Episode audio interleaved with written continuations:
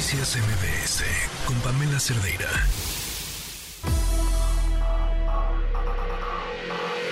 Lo mejor de tu estilo de vida digital y la tecnología. Pontón en MBS. Híjole, Pontón trae un tema interesantísimo y creo que podemos aprovechar, Pontón, antes de saludarte, para decirle a la gente que nos escriba cuáles son sus contraseñas de cómo eligen sus contraseñas y cada cuánto las cambian. ¿Cómo estás? Bien, bien, sí, la verdad es que es importante, ahora ya está acabando el año, entonces uno de sus propósitos, ¿no? Pues sería bueno cambiar las contraseñas, que se recomienda cada seis, cada tres meses.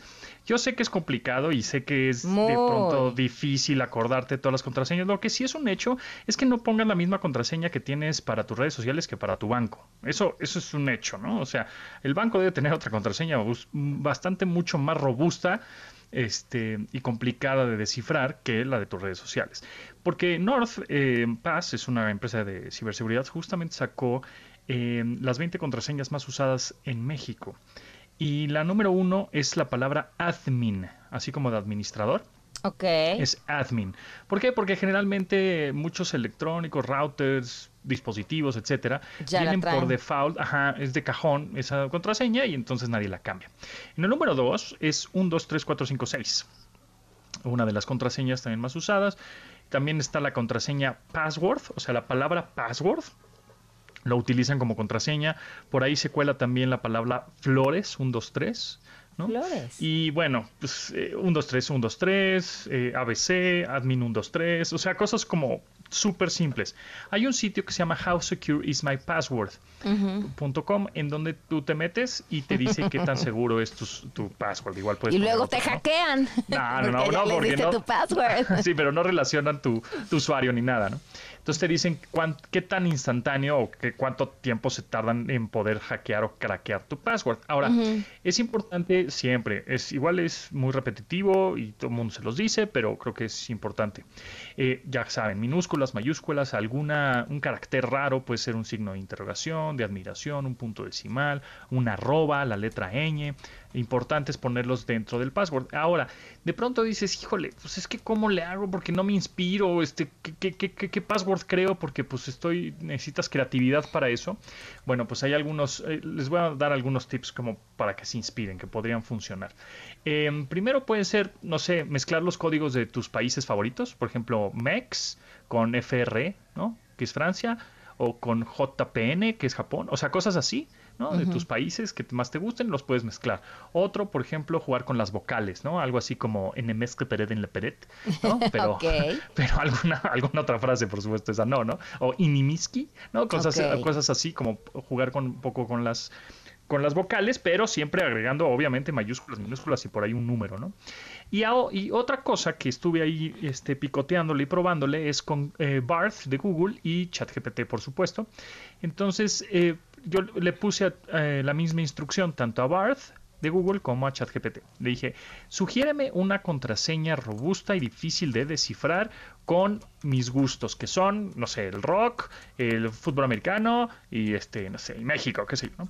Y entonces me, ChatGPT sí me puso una contraseña bastante difícil de descifrar, ¿no? Como que decía rock, metal, guion bajo, fan, hashtag, NFL, cosas así este, con, obviamente jugando con números y letras y minúsculas y mayúsculas. Sin embargo, Barth, que es de Google, le, puse la misma instrucción, el mismo prompt, digámoslo así, y me puso como cosas mucho más sencillas, así como este Metallica-1981, cosas así, ¿no? Como un poquito más fáciles. Entonces, bueno, y, igual y no es que copies o lo que te dice la inteligencia artificial lo pongas, pero te puede ayudar a inspirarte en este, cambiarlo el orden o ponerlo así, ¿no? Yo, yo sí, yo sí creo que hoy en la canasta básica digital está un, un, administrador de passwords. Eso es lo que te iba a recomendar también. Justo un gestor de password, un gestor de contraseñas, justamente tiene eh, North, hay uno que se llama North Pass, North N-O-R-D, Pass, North Pass. Hay otro que se llama One Password o One Pass con el número 1, 1 Pass.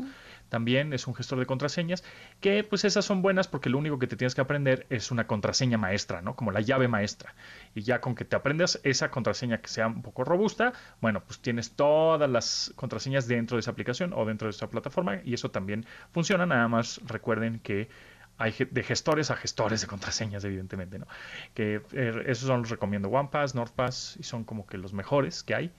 Por ahí un par más. Y bueno, pues es eh, importante que las cambien si no las han cambiado. Seguramente la gente que nos está escuchando hay se están reflexionando y diciendo, híjole, yo como hace como tres años no la cambio.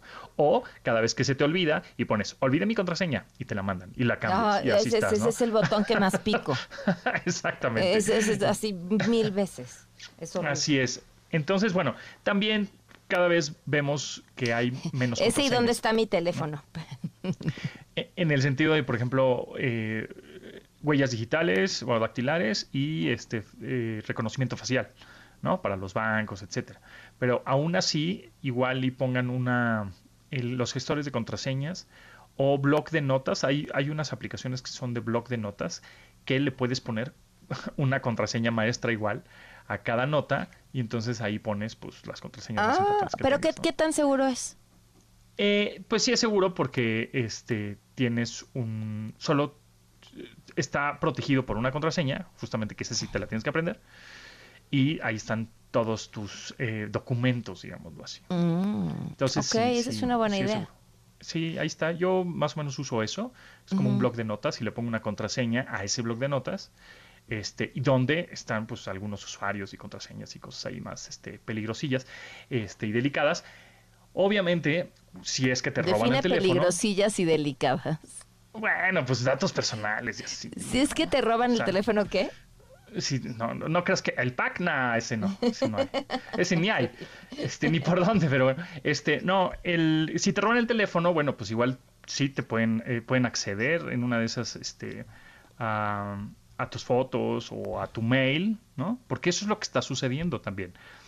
Que estás en la, este, ahí haciéndote, no, no estás poniendo atención en la calle.